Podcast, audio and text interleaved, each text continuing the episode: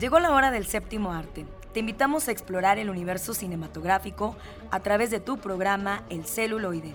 Entérate de festivales, talleres, música de todos los tiempos, ciclos, grandes leyendas, cartelera, adaptaciones, historias, entrevistas, recomendaciones, el eco de las ciencias y mucho más.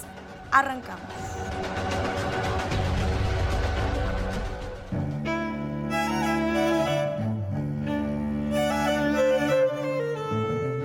Amigos de Radio Universidad, ya estamos en su programa El Celuloide, estamos súper románticos abriendo este mes y no podría faltar esas grandes voces. Bésame mucho.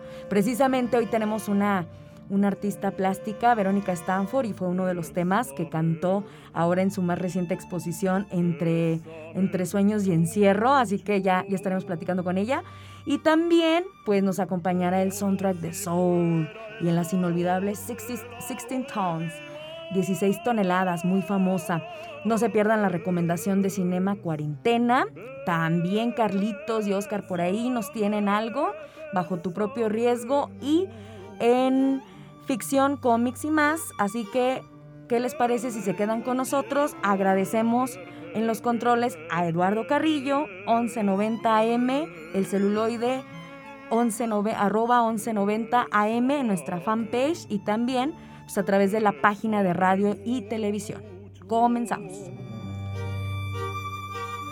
Como si fuera esta noche la última vez. Llegó el momento de recibir a nuestros invitados. Escucha la entrevista.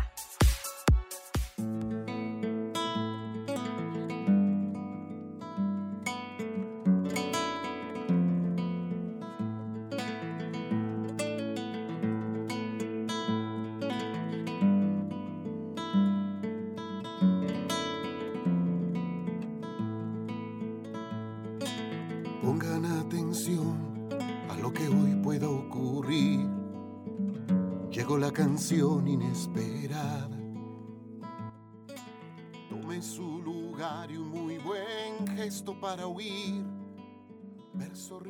Voz. Seguimos con más aquí en nuestro programa El Celuloide y tenemos una invitada de lujo que hace unas cuantas semanas, para ser exactos el 9 de enero, pues inauguró exposición. Entre sueños y encierro se llama. Así que si siguen nuestras redes, pues ya habrán visto de, quién se trata. Así que bienvenida, Verónica Stanford, es nuevamente aquí en el celuloide. Ya habíamos tenido la oportunidad de contar con ella aquí en cabina hace un buen tiempo ya cuando presentaste exposición en Casa Revuelta, ¿verdad? También, también. Entonces, y ahora este nos sorprendiste porque la inauguración pues no, no nada más fue apreciar la, la, pintura, su trabajo, sino también sus dotes de cantante. Bienvenida, Vero. Eso sí solo es un gusto, pero sí, este, sí, sí, también. Muchas gracias, muchas gracias por la invitación y bueno, quiero hacer la invitación a toda la gente que vaya. Eh, en el Potosí Bistro, pues es un lugar pequeño, pero eh, son 10 obras que de verdad están hechas del corazón, o sea, y, y, como les comentaba yo ese día, no, no, soy, no soy aficionada, ni es mi hobby, es, es mi vida pintar, es mi pasión. O sea, yo en cada lienzo entrego mi corazón y, y, mi, y lo que pienso y lo que pasa por mi cabeza loca, este, ahí está plasmado. Y esta obra en especial pues tiene eso, el encierro, porque todo lo hice durante el encierro y, de verdad los primeros tres meses yo no abrí ni la puerta de mi casa, así es que este, está muy, muy, muy fuerte.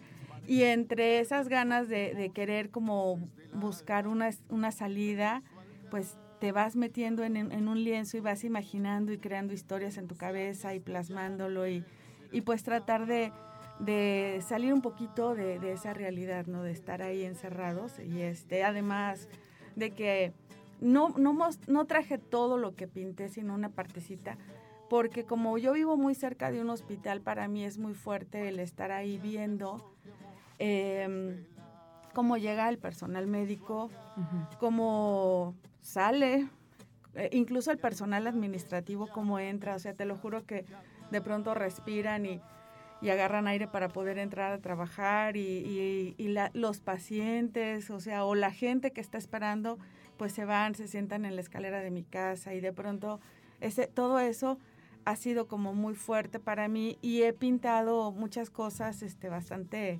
dramáticas, pero en esta obra, en esto que está expuesto, es, es como la parte, digamos, bonita, ¿no? Bueno, no tan bonita, pero bueno, sí bonita, pero no tan dramática de lo que he pintado durante todo este encierro.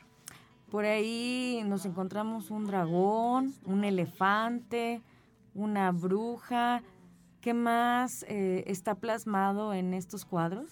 Bueno, ahí hay un, hay, hay un, hay uno azul que está así, este, que es como ya mis ganas de ir a la playa. Yo ya soy de Tampico y, tengo muchísimas ganas de ir a la playa, de, de, es como la naturaleza, ¿no? Que te llama a lo que eres y, a, de, donde eres. Entonces, este, ahí es como un, un revolcón en la arena, está así, está esa idea loca, están la huida como de todas las pesadillas, porque también durante el encierro estuve sanando como muchas cosas, muchas historias en mi vida eh, perdiendo los miedos a todo y era parte, o sea, era todo eso, eh, a lo mejor el dragón es de lo que estaba huyendo como de los miedos y todo, pero todo, todo siento que lo he vencido, ahorita me siento muy bien, muy fuerte, muy feliz y, sin miedos, pero, pero, es muy padre poder sacar todo eso que estás pensando y plasmarlo y de verdad tienen que verlo porque aparte el la mayoría que de los cuadros que están ahí están hechos en una técnica que he creado, llevo mucho tiempo trabajando en ella, que es un escurrido guiado. Entonces, no utilizo un pincel, sino voy dándole forma con mis manos y con guiando la pintura. De verdad, tienen que verlo, porque es, es este, sí es un trabajo de muchísimas horas, muchísimo, muchísimas horas. Yo me puedo sentar a trabajar ahorita y terminar a las 12, 1 de la mañana y estar y, y, sin poder soltar el lienzo porque hay que continuar, continuar porque la pintura en acrílico se seca muy rápido. Entonces hay que estar, tiene que ser muy rápido. Wow. Entonces es bastante, pues sí, es dedicarle bastante tiempo, esfuerzo y pues bueno, en realidad es admirable como lo expresas, la emoción este, esa pasión por, por la pintura, más que verlo como, como un negocio, ¿no? Eh, la verdad es, es muy, muy bello eh, eso que transmites. Por ahí vimos que hiciste mancuerna con otros artistas, no sé, este vimos que estaban haciendo como no sé si era una especie de mural con Juan Carlos Mejía y otras chicas por ahí te vimos. Ah bueno Juan Carlos no pudo participar ese día pero sí estuvo Sandra de León bueno, estuvimos cinco artistas ahí trabajando ese, día. De hecho, me hicieron la invitación a mí para, para pintar un mural para el Centro de Capacitación del Seguro Social. Y lo que hice fue extender la invitación a otros artistas ah, para poder este, compartir, porque también ellos quieren expresar este, pues, todo el, el sentir de pues sí, del encierro y del agradecimiento y de todo lo que podemos hacer hacia, el personal médico, para mí era, como te comento, vivo muy cerca, entonces para mí es algo muy importante poder eh, eh, compartir o hacer algo por ellos, alegrarlos o, que se sientan un poquito, realmente la gente está viendo y valorando lo que hacen, están entregando su vida, muchos desafortunadamente no, no la están librando y este y pues yo necesitaba hacer eso. Entonces invité a otros artistas y está medio, bueno, sí está muy padre ese mural porque tiene, tiene el contexto médico, pero quisimos llevar que fuera de San Luis hacia, o sea, un mensaje de San Luis hacia, hacia el mundo y entonces está el, lo del personal médico y tiene lo que es la, la, la vegetación eh, potosina. Entonces, este ah, tiene, tiene lo, tiene los, los, los cactus que son de aquí, de pronto también hay peyote, y de pronto el peyote la gente lo lleva como, ay, es una droga. No, es, es una planta hermosa, maravillosa, que, que pone una flor hermosísima, se me hace tan maravilloso. Entonces pusimos todo lo que eran las, algunas de las cactáceas y, de la flor, de la flora pues potosina, ¿no? Y, ah, y, era, era para pues que fuera el sello como de San Luis hacia el mundo.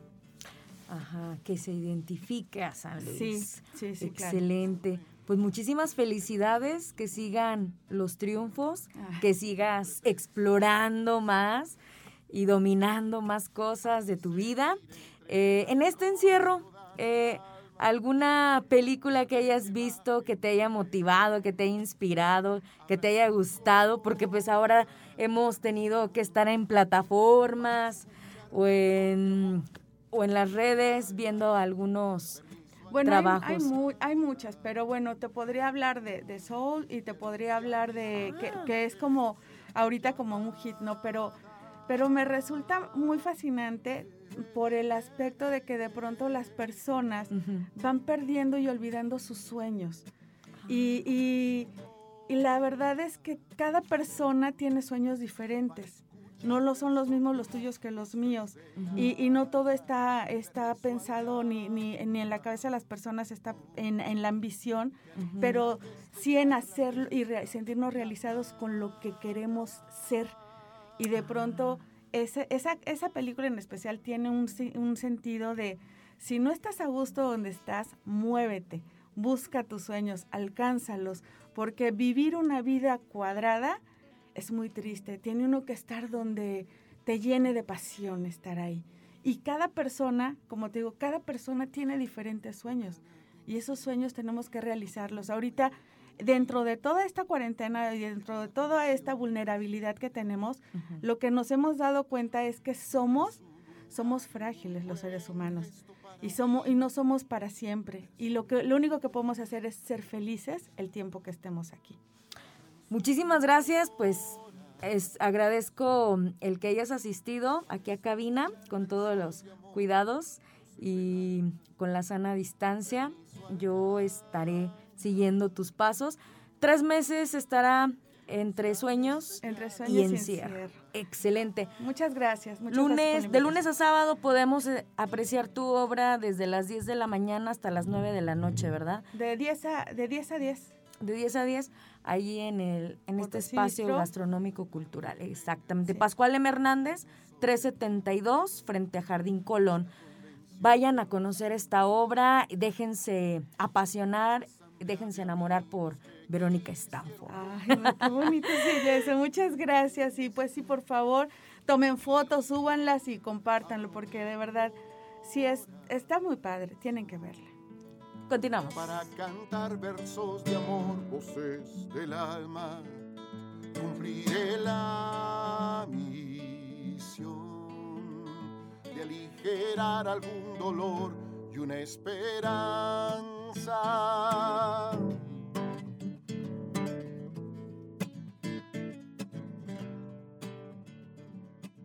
La música para recordar ya está aquí Escucha las inolvidables.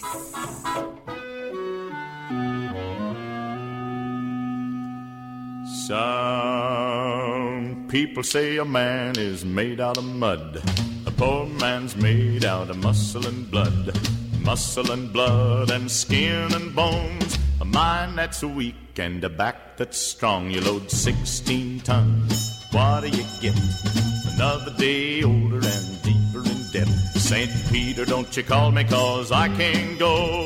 I owe my soul to the company store. I was born one morning when the sun didn't shine. I picked up my shovel and I walked to the mine. I loaded 16 tons of number nine coal, and the straw boss said, Well, to bless my soul, you load 16 tons. What do you get? Another day older and deeper in debt. St. Peter, don't you call me, cause I can't go. I owe my soul to the company store.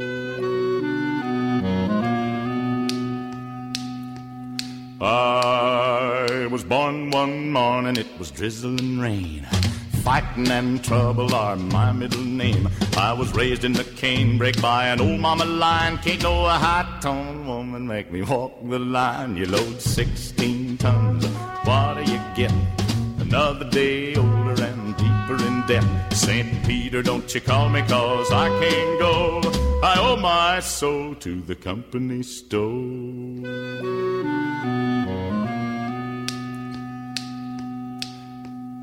If you see me coming, better step aside. A lot of men didn't, a lot of men died. One fist of iron, the other of steel. If the right one don't get you, then the left one will. You load 16 tons, what do you get? Another day older and deeper in debt. St. Peter, don't you call me, cause I can't go. I owe my soul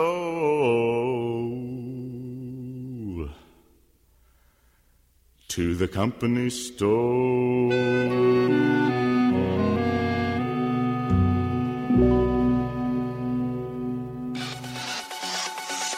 Y llegó el momento de las recomendaciones. ¿Qué hacer en este fin de semana?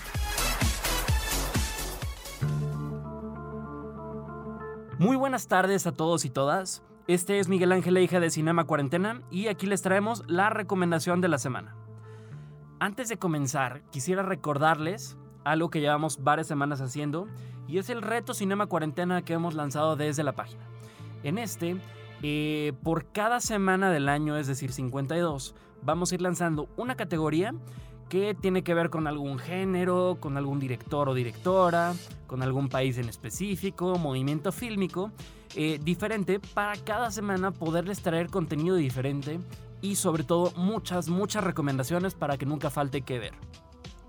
Porque nos suena bastante interesante.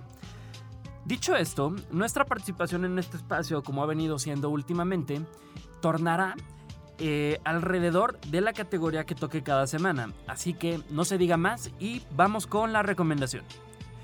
El día de hoy les traemos un clasicazo de los años 60. Eh, 60, perdón. La mejor década de la historia del cine en nuestra opinión. La categoría que toca esta semana es una película francesa. Por lo tanto, el filme del que hablaremos es El silencio de un hombre o Les Samouraïs del año 1967 como ya comentamos anteriormente, eh, hecha en Francia. El director es todo un rockstar. Jean-Pierre Melville, el rockstar de la nueva ola francesa, uno de los directores más entretenidos y dinámicos de la historia del cine. Fue grabada, como ya les comentaba, en 1967 y con una duración de una hora con 47 minutos. Como estamos acostumbrados a hacer en este espacio, comenzaremos leyendo brevemente el argumento y después pasaremos a platicar sobre por qué merece la pena o no verla. Jeff Costello es un asesino a sueldo cuya vida está regida por la vieja escuela y en ella priman el código de honor y el silencio. Nunca traicionaré a sus mentores, pero estos no han depositado la misma confianza en él y buscan el momento para hacerle desaparecer después de acometer un encargo y haber sido detenido por la policía. Dicho esto, ¿por qué merece la pena verla? Es hasta común eh, culturalmente asociar a los franceses con buen cine o con el mejor cine. Y es que si lo miramos en retrospectiva, aunque no deje de ser una mera opinión sobre un tema muy subjetivo, podemos afirmar que efectivamente Francia es el país con un mayor número de obras maestras del séptimo arte como ya checamos en el curso de historia del cine que volveremos a impartir este año. Luego les traemos más información. Tomando esto como punto de partida, me encuentro en una posición dificilísima para elegir una película francesa a recomendar. Hemos hablado ya en este espacio de otras tres joyitas francesas, como lo son Persepolis, Amour y Los 400 Golpes. Por lo tanto, hoy preferimos optar por un clásico total. El Samurai o El silencio de un hombre. Nos encontramos con Jeff Costello, interpretado magníficamente por Alain Delon, todo un símbolo ya del cine europeo, en su papel más reconocible. Aquí es un asesino sueldo, eh, guiado por códigos muy estrictos entre gangsters, en donde la efectividad es su principal virtud. Tras una secuencia inicial increíble de alrededor de unos 15 minutos, en donde vemos cómo está orquestado el plan de Jeff para cometer el asesinato que tiene como objetivo, nos metemos de lleno en una película que si en algo destaca es en crear una atmósfera que nos deja totalmente con la boca abierta. El jazz, el humo del cigarro, la mirada penetrante del protagonista, personajes enigmáticos y muertes de por medio nos dejan inmersos en este mundo que perfectamente podría ser considerado el ejemplo perfecto de cine negro francés, mucho mejor que el estadounidense. Secuencias como la persecución en el metro son maestría pura, es una masterclass de cómo hacer cine, cómo hacer una película de suspenso que sea esencialmente lenta, pero que te atrape en todo momento, mientras lo visual prima sobre lo narrativo. Jean-Pierre Melville, el que probablemente sea el director con las películas más cool de la historia, nos regala una obra mayor en la historia del cine francés. La película negra por excelencia que todos deberían de ver al menos una vez en su vida. Es un peliculón de verdad, muy recomendado para todos. Esta es nuestra recomendación para la categoría del reto Cinema Cuarentena, que les recordamos que esta semana tocó una película francesa. Algunas otras películas francesas que nos gustaría recomendar son eh, voy a mencionar una por director, aunque podremos platicar de más de 50 o 100 aquí. Eh, voy a empezar con Un condenado a muerte ha escapado de Robert Bresson. La pasión de Juana de Arco de Carl Theodor Dreyer, que a pesar de que era danés, la película es francesa. Los 400 golpes de François Truffaut, de la cual ya tenemos reseña en la página de Cinema Cuarentena y ya hemos recomendado en este mismo espacio. La conclusión de Louis Mal, un director buenísimo que tiene muchas otras películas bastante buenas como Ascensor para el Cadalso o, eh, los, Niños Terribles. Eh, el desprecio de Jean-Luc Godard, que es un director que a pesar de que no me guste mucho, es de los más icónicos, si no es que el más icónico de la nueva ola francesa, y por mucho me parece esta su mejor película. La Haine de Mathieu Kassovitz, eh, una película de los 90 bastante buena, de la cual tendremos reseña próximamente. La evasión de Jacques Becker, una película buenísima sobre robos. Y siguiendo en este mismo tenor, vamos a recomendar también El Círculo Rojo de Jean-Pierre Melville, el mismo director de la película que os recomendamos, la del Samurai. Que la verdad es que El Círculo Rojo probablemente me gustó un poquito más, pero El Samurai era como más, más simbólica. Eh, Rififi de Jules Zassin, también una de las mejores películas que tienen que ver con robos. Y por último vamos a terminar por una, con una película bastante larga, pero buenísima que a todo el mundo le, va a encantar, que es Los Niños del Paraíso de Marcel Carnet. Y pues muy bien, esperemos que todos se encuentren de maravilla y les agradecemos a todos y todas por regalarnos un pedacito de su tiempo eh, escuchándonos en esta sección. Este fue Miguel Ángel Leija de Cinema Cuarentena. Recuerden seguirnos en redes sociales como Cinema Cuarentena en Facebook y en Instagram y como Trazos Urbanos 2.0 en Facebook y en Instagram. En los próximos días les tendremos varias sorpresitas. Eh, pues muy bien, les agradezco mucho su tiempo y hasta la próxima semana. Disfrutemos del soundtrack de la semana.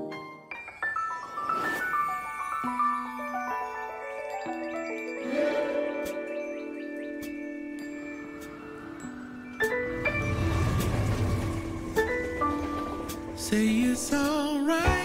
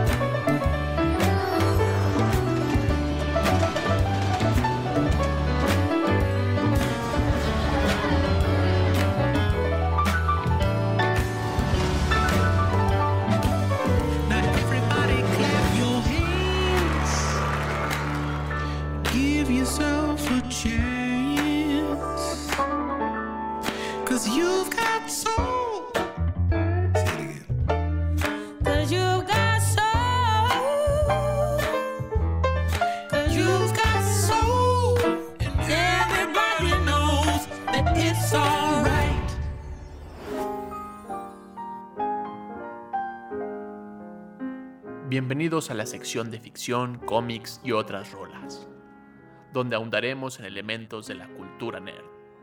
Adelante con esta sección.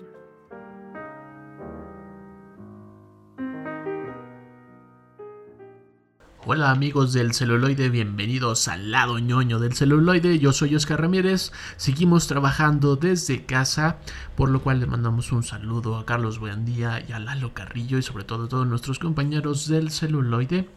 Y hoy quiero compartir contigo una serie que puedes ver en Netflix que se llama Barbarians, Bárbaros.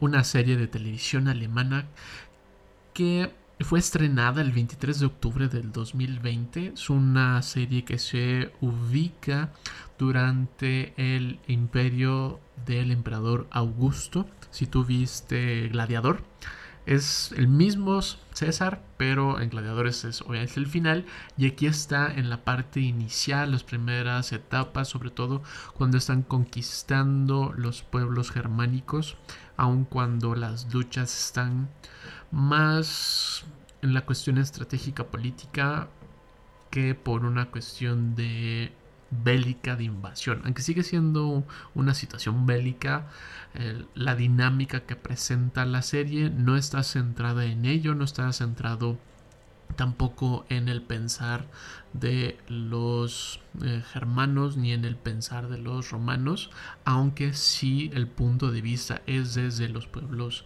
germánicos, lo cual le da una frescura narrativa que pareciera que no se podía lograr. Si tú eres un fanático, por ejemplo, de Black Sails, Vikings, The Last Realm y todas estas series que ahorita están circulando mucho en Netflix y que sobre todo llevan muchas temporadas, tal vez ya tengas alguna idea muy clara de cómo son los pueblos bárbaros, los pueblos del norte de Germania.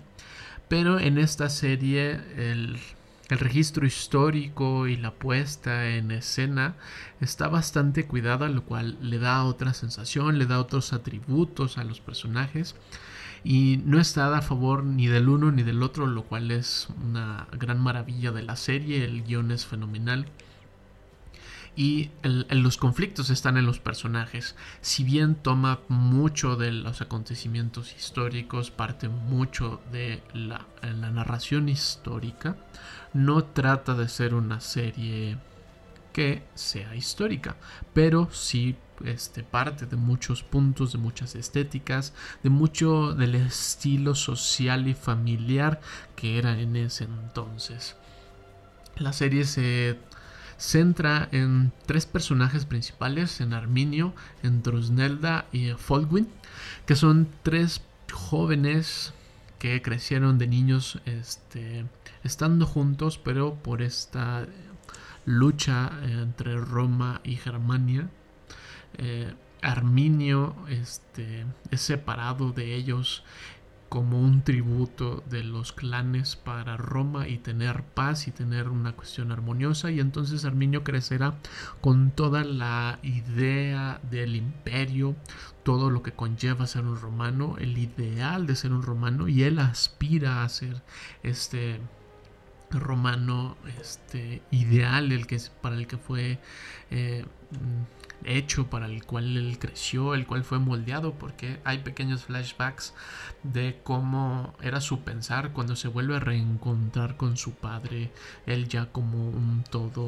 un sargento de, del imperio al al comando de, eh, de Varo este que fue quien este, liderara todas las legiones este, en esta serie y que además fue quien eh, le dio la, la, enseñanza del ser romano. Varo ha, ha, hecho crecer a Arminio como uno de sus hijos, a lo cual le tiene un profundo este afecto mucho más allá del, del deber, tiene un afecto fraternal que es muy importante en el desarrollo de la serie porque cuando Trusnelda y Folwin se encuentran una vez con Arminio, está el conflicto de que él era uno de ellos y ahora él es el que los está invadiendo, él es el que los está conquistando y tratan este, los bárbaros, Trusnelda y Folwin, de unir a los clanes para poder este, defenderse de, de los romanos. Los romanos han puesto un nuevo impuesto para lo cual hace imposible ya sobrevivir, escasean y Vamos viendo la dinámica de los pueblos germanos, cómo era su cuestión política, su cuestión familiar, las relaciones de poder que tienen y va también de la mano con todo el, la idiosincrasia de los dioses, todo el, sentido natural de los dioses del bosque y se va mezclando con las pasiones este, muy humanas de estos tres personajes.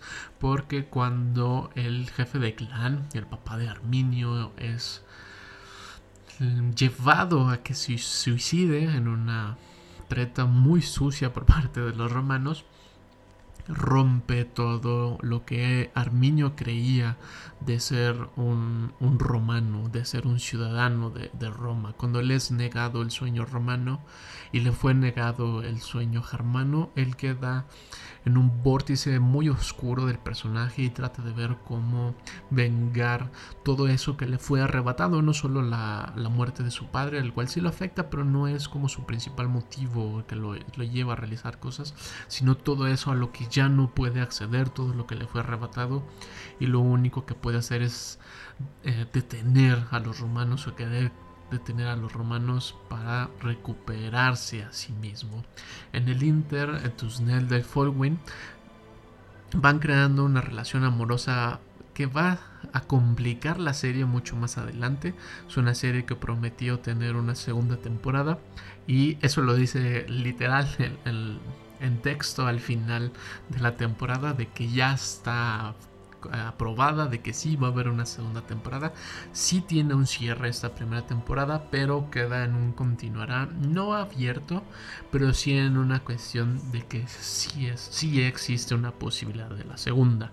Y cuando aparece el texto, queda confirmado de que sí va a haber esta segunda parte donde pareciera que se va a centrar en la cuestión amorosa porque Arminio se casa con Tusnelda en una acción estratégica y Folwin queda destrozado, pero Arminio sabe que Tusnelda y Folwin, corazones se pertenecen y empieza el, lo, otra vez ese trío de amigos empieza a romper por las pasiones mientras están luchando contra el Imperio Romano, están luchando por unificar a los clanes, están luchando con sus propias creencias, contra sus sistemas políticos, contra su propia religión y va siendo una mezcla muy interesante narrativa, muy, muy atrevida, muy audaz, muy, muy acelerada. No es una serie este, que sea muy dramática en el sentido de los diálogos, en el sentido de la estructura, sino es, es uno que está muy ligado hacia resolver cosas que va avanzando constantemente la serie mientras todos los personajes o se van hundiendo en sus propios pesares o tratan de salir victoriosos de todos los males que los acogen.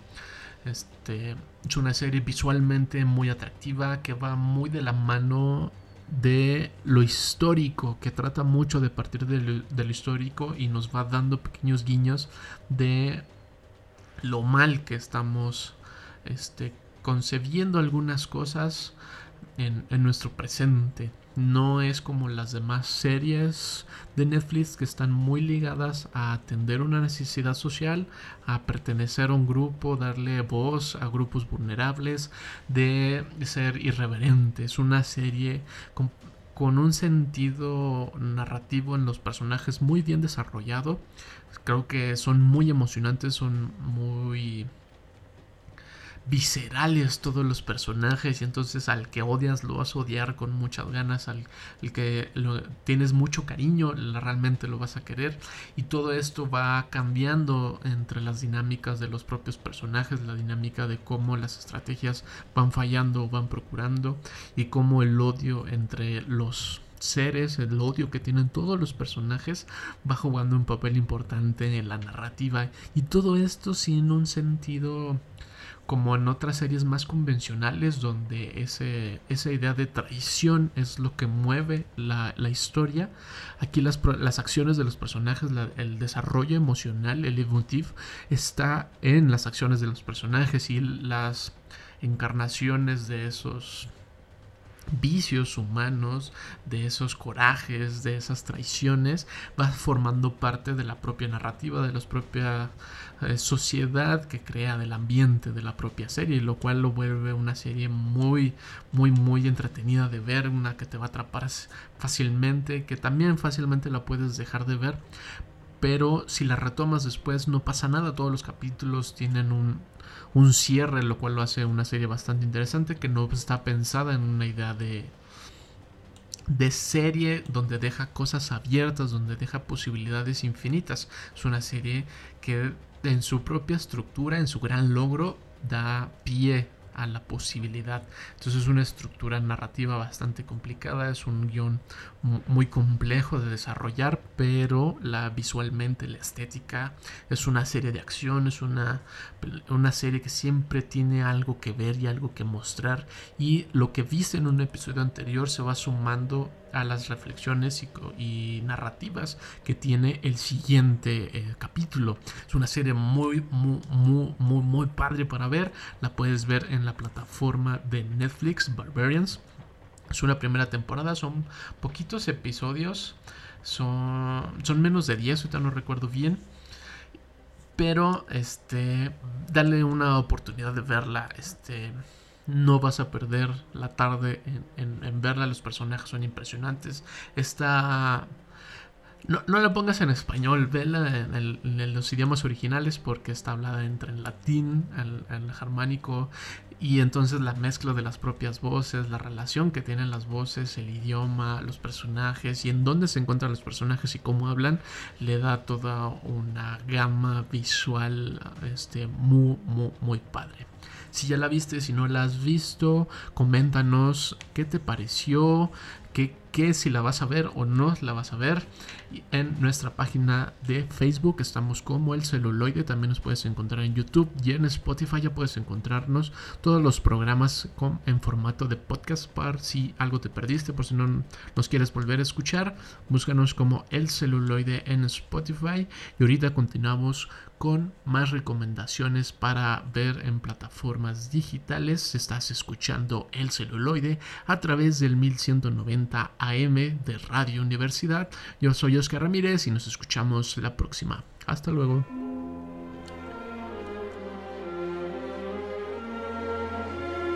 Les voy a hacer una recomendación que no pueden rechazar.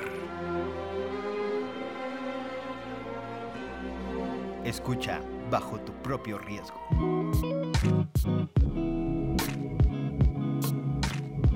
Hola amigos y amigas del celuloide. Bienvenidos a más recomendaciones. Yo soy Carlos. Buen día. Recuerda que nos estás escuchando en el 1190 de AM. Nos puedes marcar en el 826-1348. Puedes escucharnos en línea como radio y televisión.waslp.mx, en Spotify como El Celuloide y también así nos encuentras en Facebook si nos quieres mandar algún mensaje. El día de hoy les traemos una recomendación sobre dos bandidos, el Bonnie Clyde afroamericano se podría decir, que se llama Queen and Slim, una película del 2019 dirigida por Melina Matsukas, que es una directora principalmente de videos musicales. Se ha enfocado más en ese aspecto y este es su ópera prima. Los protagonistas son Daniel Kaluuya, que lo recordamos como el, el protagonista de Get Out y participa en Black Mirror, y como y Jodie Turner Smith, que va a ser su compañera en esta historia donde Queen y Slim son dos personas que se conocen en Tinder, van y tienen una cita, la cita pues no resulta excelente, pero tampoco resulta horrible, es como "Mua", y camino a casa son detenidos por la policía que pues en esta situación la- el personaje de Jodie Turner es una abogada penalista que conoce sus derechos, que está empoderada. Eh, Daniel Kaluuya es Slim es como un más chico común de la calle, no completamente así pandilleo del gueto, pero pues como que más realista. Y entonces tienen este conflicto en donde el policía, en este antecedente que Estados Unidos suele tener sobre la brutalidad policíaca con personas afroamericanas, ocurren esta situación, la, la policía abusa de ellos, Queen no se defiende y en el altercado el policía fallece y estos dos personajes que se acaban de conocer tienen que emprender la huida porque saben que todo el sistema penal de Estados Unidos, todos los policías no les va a creer que fue en defensa propia. Entonces se vuelven un- unos forajidos de la ley y empiezan como a- a viajar a través de Estados Unidos, donde a la par de que ellos tratan de esconderse, curiosamente, la grabación de su, su, tragedia es publicada y las personas de las comunidades, las personas de Estados Unidos empiezan a, a tornarse a favor de ellos y la policía empieza como a volverse todavía más estricto y, y como más de si los dejan escapar ellos van a quedar todavía peor. Entonces ocurre esto, ¿no? La gente los empieza a apoyar, la policía se vuelve cada vez más de estos son los enemigos públicos número uno y ellos dos son como dos personas inexpertas que tratan de, eh, de escapar porque saben que nadie les va a creer, saben que todo mundo va a dudar de su inocencia. Y esto nos lleva como a una reflexión justamente sobre los aconteceres sociales que ha ocurrido últimamente en Estados Unidos, principalmente sobre el tema de- del racismo, ¿no? Y de cómo esta estructura sigue viva, sigue existiendo en, en Estados Unidos actual. Y me parece como muy interesante que plantea esta idea sobre que estos dos personajes, a pesar de que los conoces y son como personas que obedecen la ley, que, que- que son ciudadanos modelo, ¿no? Este, el, el personaje de Slim es, por ejemplo, elige el lugar de la cita porque dice que los dueños de ese restaurante son los conoce son personas de la comunidad afroamericana y trata como de gastar su dinero en esa situación. Este Queen es una penalista que ha sido exitosa en la vida y entonces estas dos personas enfrentadas en puestas en una situación que evidentemente ellos no están preparados para eso, no, no tienen las herramientas, no tienen el conocimiento y no tienen la malicia para sobrevivir. Y son puestos como, como estos ídolos, ¿no? Estas personas rebeldes y, y este violentas incluso, ¿no? Como, como un- les decía al inicio, un Bonnie Klein, ¿no? Que la gente pone ahí como, como sus esperanzas en que ellos van a romper con el sistema. Entonces es muy interesante que justamente esta dualidad entre los personajes y la historia, entre que el- la persona que hizo el, el diseño de vestuario y el diseño de arte es como entendió exactamente ese punto y el de cómo cómo estos personajes se van transformando a través de, de ir aceptando esta dualidad. Al inicio, pues el vestido que utilizan es muy sobrio, el de Queen es como muy ejecutivo. Y poco a poco van transformándose eh, en estos clichés de, de gangsters, este, ya sabe, como el traje tipo Adidas, este, utilizar animal print, viajar en estos carros, este, Cadillacs de los 60 ¿no? Estos monsters, eh, carros monstruo, ¿no? Y entonces se va como, como, como que ellos asimilan que, que esa es como la forma en que la sociedad los empieza a ver, ¿no? Y que la policía los ve, pero también los, lo utilizan como un disfraz. Creo que eso es, esa idea se me hace muy, muy, muy, muy eh, padre, muy ingeniosa, que ellos mismos en algún momento hablan sobre, nos van a ver en un Cadillac ah, de azul chillón y, obviamente nos van a descubrir y la idea es para que no te vean tienes que llamar la atención, ¿no? Entonces utilizan estos estereotipos de la comunidad afroamericana, estos estereotipos sobre ser el gángster, este, sobre como el chico malo, para ocultarse. Creo que, creo que esa idea es, a mí, como les decía, es muy, muy padre. Es una reflexión muy, muy profunda justamente sobre por qué ocurren estos estereotipos, sobre por qué los seguimos utilizando, sobre a pesar de que ellos no quieren pertenecer a estos estereotipos, sí son vistos así. O sea, nadie compra la idea de que ellos dos sean ciudadanos modelos, ¿no? Para tanto los policías son enemigos públicos casi terroristas para la población. eh, son unos héroes, ¿no? Unos forajidos. Y aquí es donde creo que la, la película ah, se queda como en esa idea extraña, ¿no? Como, como que trata de ahondar muy profundo en las raíces del racismo y obviamente una película no va a solucionar ese problema, eh, eh, eso yo lo acepto, pero como que al final se muestra algo tibia, ¿no? Como, como que pareciera que simplemente es como, bueno, y ya pasó, o sea, como, como que no trata de señalar a nadie, lo- los personajes que rodean a estos protagonistas, principalmente como el exterior, ¿no?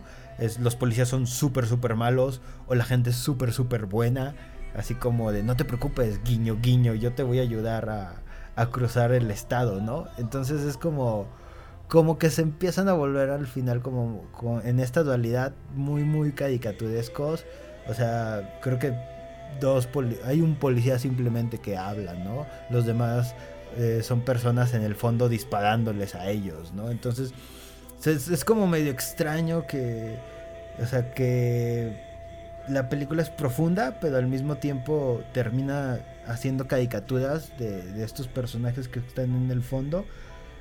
Pero aún así creo que es una gran dirección. Creo que es la única falla que yo le encuentro a esa película, o lo único que a mí no me gustó. Tal vez no es una falla, simplemente no me gustó. Porque el estilo que tiene es muy padre, la dirección es muy, muy buena. No sé si sea coincidencia, no sé si es en esta idea de A24 estilo o, si está ocurriendo como una especie de movimiento en Estados Unidos, pero cinematográficamente me recordó mucho a Waves y American Honey. Y, y con Waves tiene como más cercanía, ¿no? Esta, esta idea de retratar los problemas de la comunidad afroamericana y, darle voces a, a estos personajes y, y utilizarlos como verdaderos personajes, ¿no? No, no como no como una especie de estereotipo. Y pues American Honey también va como en esta línea, ¿no? De, de hablar de los desprotegidos de, de la otra América que no viven en los suburbios, que tienen como otro tipo, que busca sobresalir y, y sobrevivir más que nada. Que es como este estilo cámara en mano, parecía como, como tratar de ser lo más documentalista que se podía hacer, lo más real, pero al mismo tiempo utiliza, o sea, una composición preciosa, una este, idea de colores muy, muy, muy trabajada, ¿no? O sea, Queen Slim tiene una serie de tomas que, que son fenomenales, ¿no? Este, que son muy, muy bellas. Y curiosamente, o sea, la película trata o, finge que, que- que esas cosas ocurren por accidente, ¿no? Porque es cámara en mano y yo te voy siguiendo y, y si te mueves yo me muevo y de repente me voy a... no se va a ver porque estoy sacudido. Entonces, eh, esta estética, ¿no? ¿no? No sé cómo llamarla. Creo que en este caso encaja muy bien porque vas a la, a, la fuga, ¿no? Estás en constante movimiento y la, la película lo plantea visualmente se, se acepta, ¿no? Muy, muy, muy bien.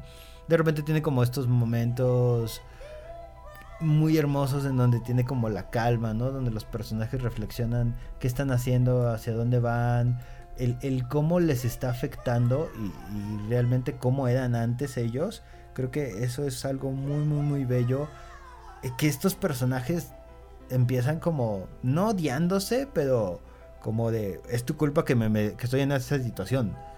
Y, y terminan como en, como volviéndose unos cómplices que aceptan como sus errores y aceptan que, que están en una batalla que tal vez no van a ganar porque lo tienen todo en contra pero aún así deciden luchar por ellos mismos que es como extraño no ellos aceptan de cierta manera ser símbolos pero al mismo tiempo su pelea no la, nunca lo hacen como en contra del sistema sino lo hacen a favor de ellos mismos a favor de su verdad a favor de su propia libertad entonces eh, está muy muy padre esta película. Si la pueden ver, la, está actualmente en la plataforma de HBO.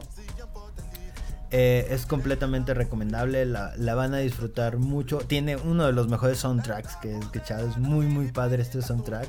Incluso había escuchado que la directora encontró a esta persona que realiza el soundtrack porque buscaba una persona que pudiera expresar los sentimientos de la comunidad afroamericana, pero no anclarse entre lo clásico o lo pop, ¿no? Sino mantener esta dualidad. Y creo que lo hacen perfecto. Yo creo que sí es uno de los soundtracks que he escuchado más veces en el último, las últimas semanas. Si la pueden ver, eh, se llama Queen Slim, está en la plataforma de HBO. Y síganos escuchando, estás escuchando el celuloide en el 1190 DM, teléfono en cabina 826-1348, eh, después escuchar en línea como radio y televisión.waslp.mx, en Spotify estamos como el celuloide, así como también nos puedes encontrar en Facebook como el celuloide. Escríbanos, mándenos sus sugerencias si les están gustando estas películas que les estamos recomendando y nos vemos hasta la próxima.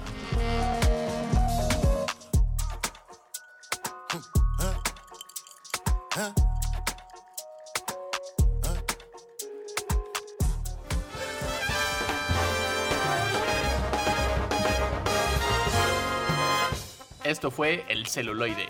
Escúchanos por el 1190 de AM. Teléfonos en cabinas 826-1348. Síguenos en nuestras redes sociales y YouTube, nos encuentras como El Celuloide. Dirección de Radio y Televisión de la Universidad Autónoma de San Luis Potosí.